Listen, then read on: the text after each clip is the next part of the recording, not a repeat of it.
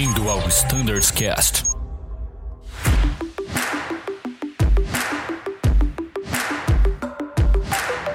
Fala pessoal que acompanha o Standardscast, sejam todos muito bem-vindos a mais um episódio em que vamos comentar sobre a nova revisão dos manuais número 29 da frota ATR.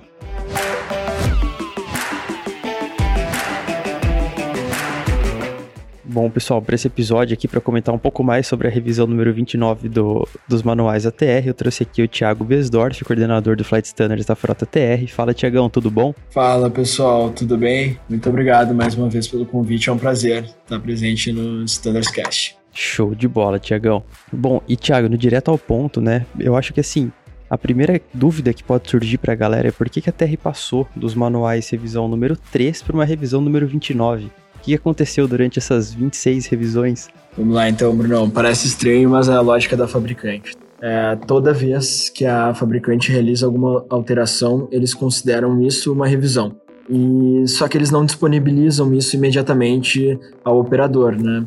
Então, assim que eles disponibilizam a revisão completa para o operador, é, a numeração correu diversos números. Então, por isso que houve esse gap da 3 para 29. Show, Tiagão. E eu acho que assim, cara, agora uma grande mudança que a gente teve, que afeta muito né, nossas operações, são os memory items. Até reconhecido por ter vários memory items, e a gente teve uma mudança nesses memory items. Agora conta pra gente, aumentou o número de memory items? Temos um novo, é isso? A gente tem um novo memory item, mas eles substituem um já existente. Então, eu considero que mudou para melhor, reduziu um pouquinho é, a quantidade de memory items, porque agora esse memory item que a gente está falando, ele passou só para algumas situações específicas e não para qualquer fase do voo. E qual é esse memory item? É o memory item é, do Elevator Jam, que ele não se chama mais Elevator Jam. Antigamente a gente tinha esse procedimento como um procedimento abnormal, e agora ele é dividido em duas situações, tá? A situação para pouso e decolagem, tá? Eles passam a se chamar Pitch Control Jam Takeoff or Landing e aí sim é um item de memória.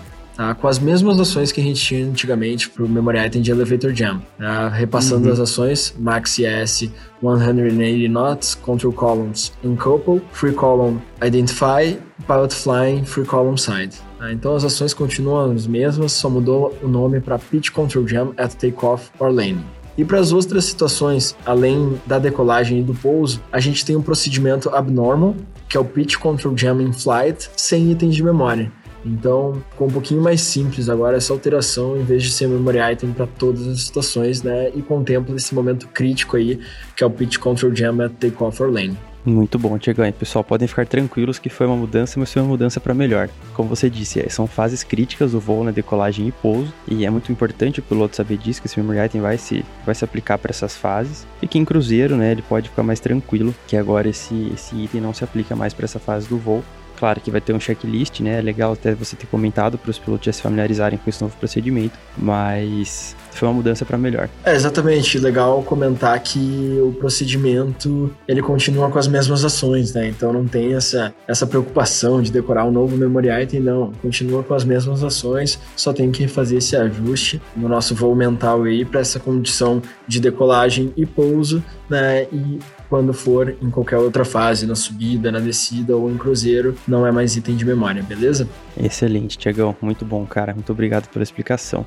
Agora, continuando aqui, é uma outra mudança que eu vi, né? Nos últimos QRHs que nós tínhamos da ATR, a gente tinha aquela diferença dos specs trip, né? Dos, dos, dos ATRs que eram os TQs, os Tango Kilo, a maioria deles, né? E o Off Quebec Bravo. E também a gente tinha, por exemplo, nós tínhamos um FCOM AD, um FCOM TQ, um AFM AD, um AFM TQ. Hoje em dia não, certo? Hoje em dia a TR condensou tudo isso, teve uma mudança nessa nomenclatura desses manuais, certo, Thiago? Exatamente, tinha essa diferenciação aí para as aeronaves spec azul spec trip, né? Que é AD e TQ, como tu bem falou. Hoje o manual é único, a gente só tem uma edição de FCOM, uma edição de FM, e claro que os QRHs vão variar de acordo com cada matrícula e suas variações. Mas quanto a FCOM e FM, a gente só tem uma documentação única e ela contempla todas as diferenças. Então, é, para aqueles itens do manual que eram específicos para o spec trip ou para o spec azul ou para as variações que a gente tem na nossa frota, agora eles são separados por MSN, né? Eles são repetidos, por exemplo, a gente tem as limitações, limitações de peso, né? Então a gente vai ter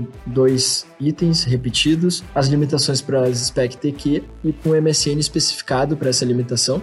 Né? E como a gente sabe o que é o MSN, para qual matrícula é esse MSN? MSN é o número de série da aeronave, tá, Brunão? E a gente consegue verificar qual matrícula referente no início da aeronave, onde a gente tem qual MSN relativo a cada aeronave, a cada matrícula de aeronave. Né? Então, é, a gente tem os itens repetidos, mas tudo no mesmo manual. Beleza? Então não tem que abrir mais o FCOM para aeronave Spec Trip ou FCOM para aeronave azul. Não, é tudo mesmo FCOM e claro que as diferenças são contempladas dentro do próprio manual.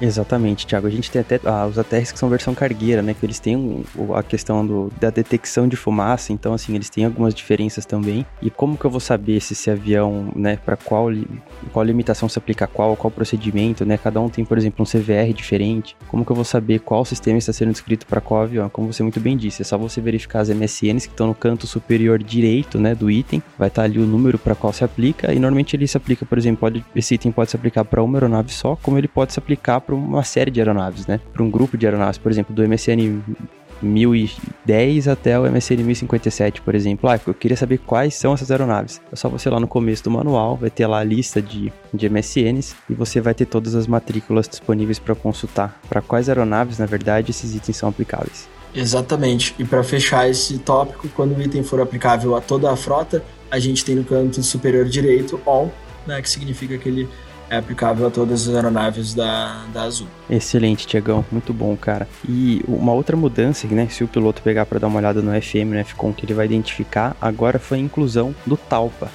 que é uma coisa nova que a gente tinha nas demais frotas, né? Para quem voa outras frotas já deve conhecer esse, esse modelo de, de cálculo de performance, mas acho que seria legal você comentar um pouco, né, dessa mudança também pro ATR, né, Tiago? O que, que vai mudar de SPS, o que, que a gente tem nos manuais para consultar? Acho que seria legal também a gente abordar esse tema que foi incluído na revisão 29 dos manuais. Exatamente. O conceito Talco é uma tendência mundial é, e a gente até já tinha publicado aqui como um boletim ao Fleet, o boletim é, 213, né, que traz os conceitos de GRF e Talpa, que vem sendo aplicado ao redor do mundo e o Brasil está no processo de implementação. Né, e agora a documentação é, do ATR traz isso para os cálculos de performance de pouso, né, inclui esse conceito Talpa, trazendo o conceito de LDTA para cálculo de performance do pouso normal, né? O LDTA, o que, que é? O Landing Distance at Time of Arrival, considera uma série de, de fatores para esse cálculo é, de pouso. Isso é uma tendência mundial, o Brasil está implementando, e uma alteração que a gente consegue, além de identificar nos manuais, na, na parte de performance de pouso, a gente já consegue verificar isso nos nossos SPS, né, no, que está instalado em todas as aeronaves, né, que já contempla essa mudança do LDTA. Basicamente, pessoal, o que, que o LDTA considera? É um cálculo refinado em relação ao que a gente tinha antigamente do Required Landing Distance. Então, ele até muitas vezes é inferior ao Required Landing Distance, porque ele considera uma série de fatores, é um cálculo mais preciso, considerando desde a Runway Condition Code, né, que se vocês observarem agora, para selecionar entre pista molhada, ou seca, ou contaminada, a gente tem uma série de códigos, né, de 1 a 6, uh, sendo que pista seca seria 6, código 6, e molhada o código 5, e para as demais condições de contaminada, para cada caso de contaminada, a gente tem os demais códigos. Para todas essas alterações uh, do SPS, para essas explicações, tudo, a gente tem a publicação do boletim 273, que descreve é, cada alteração que a gente teve no SPS. Muito bom, Beleza? é um baita ganho que a gente vai ter para o cálculo de performance, né, Thiago? O ATR é um avião muito bom de performance de parada, ele para muito curto, e com isso é uma maneira da gente refinar e conseguir tomar crédito, ganhar muito mais qualidade, refino nos cálculos da nossa performance.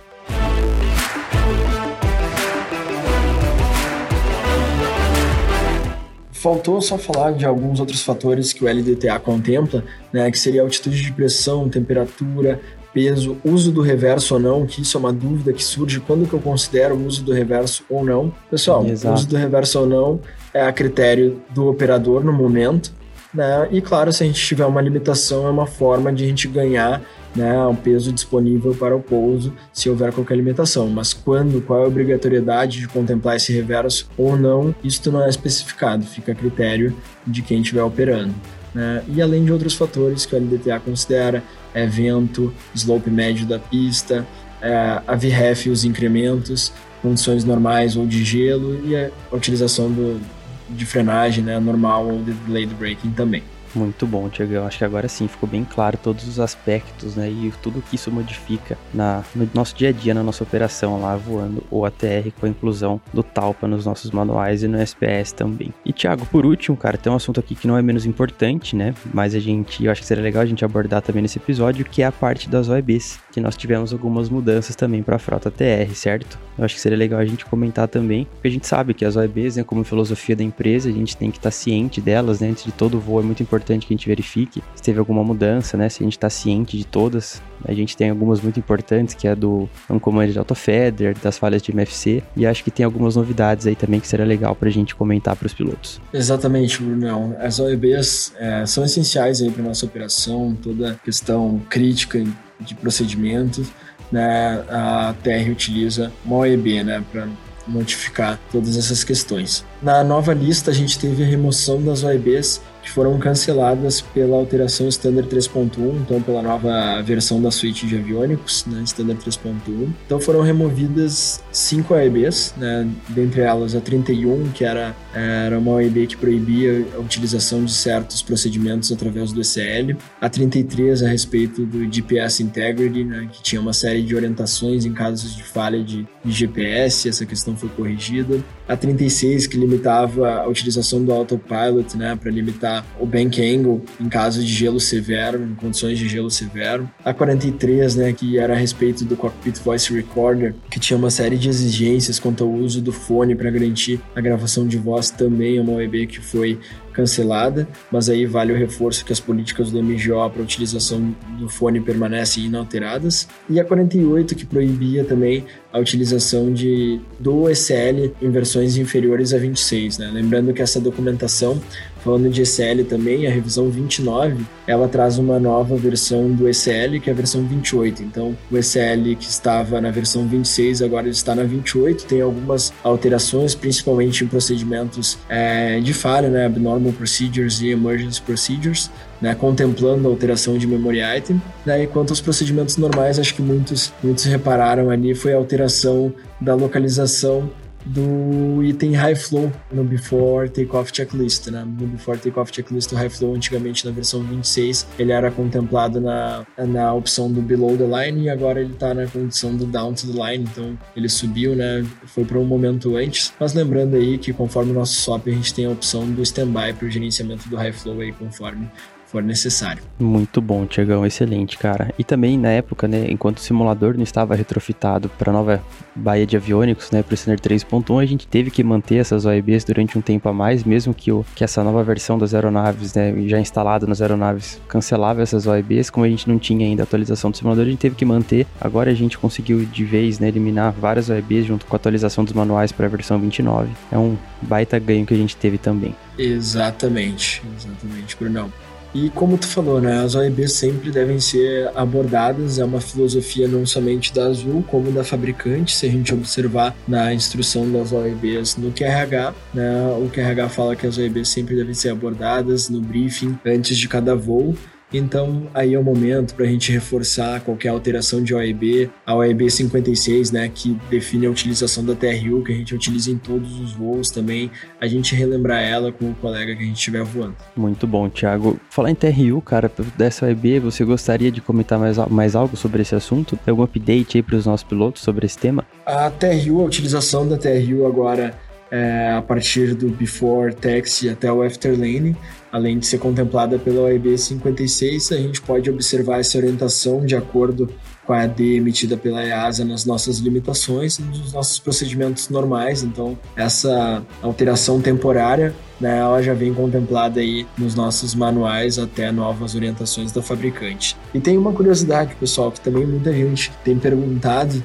né? E eu acho muito importante a gente trazer aqui é quanto às limitações da TRU, né? Pelo nosso próprio FM, nosso SOP, ele traz limites da TRU, né? Limites de, de carga, onde a TRU tem até 60 amperes de carga, né? Não existe limitação e até 90 amperes por no máximo 5 minutos. Mas muitos me perguntam, como que eu verifico essa limitação? Não existe nenhuma interface no nosso cockpit que eu consigo verificar essa limitação durante a nossa operação normal, tá?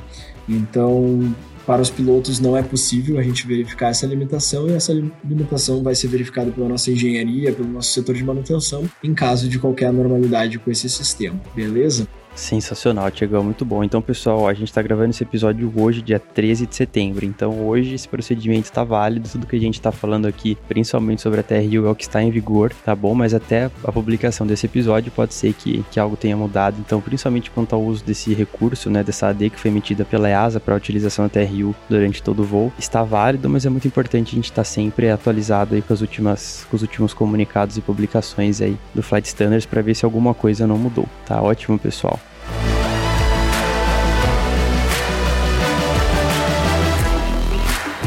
Bom, Tiagão, acho que quem tá chegando bem ao final, aqui na nossa reta final do nosso episódio de hoje. Gostaria de agradecer muito por esse highlight das principais mudanças que nós tivemos nos, nos manuais 29. Apenas só para reforçar, pessoal, o que, que mudou foi a FM, QRH e FCOM, tá bom? Então é muito importante dar uma lida nesses manuais, ver lá tudo que foi mudado. Tiago, meu muito obrigado mais uma vez pela participação, cara. Sempre um prazer ter você aqui no Sunnerscast, tá sempre muito mais do que convidado. E suas considerações finais aí para os nossos pilotos da TR. Valeu, Bruno. Muito obrigado pelo convite. Eu adoro utilizar utilizar esse canal aqui de comunicação, é, principalmente quando a gente trata dessas alterações. É, pessoal, publicação 29 disponível no ADDocs, disponível no FB de todas as aeronaves, QRH também atualizado em todas as aeronaves. Lembrando né, que essa alteração ela exclui aquelas páginas em amarelo, Advanced Copies, que a gente tinha para cobrir todas as alterações do Standard 3.1, tudo isso já está incluso de forma definitiva na nossa documentação, facilitando muito a consulta dos manuais e leitura.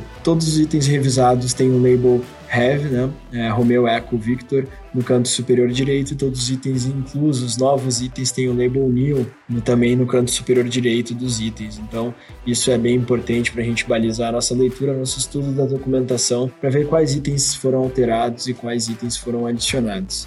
Então é isso, Bruno. Eu agradeço muito aí. É, a oportunidade. Me encontro sempre à disposição através do meu e-mail pessoal, thiago.biasdorf, ou através do meu contato telefônico. Um grande abraço aí a todos e muito obrigado. Valeu, Thiago. A gente que agradece mais uma vez sua participação. Pessoal, o canal para entrar em contato com a gente aqui do Standardscast, vocês conhecem, é o standardscast.voiazul.com.br. Ficou com alguma dúvida quanto aos manuais Revisão 29? Putz, Thiago, eu vi algum label heavy que eu não entendi direito o que funciona é só mandar um e-mail pra gente, tá, pessoal? A gente vai, procura o Thiago de novo, a gente grava essa, essa resposta para vocês e a gente esclarece de, da maneira mais simples possível aqui, através desse meio de comunicação. Gostaria de agradecer a todos que nos acompanharam nesse episódio, desejar um grande abraço a todos, ótimos voos e tchau!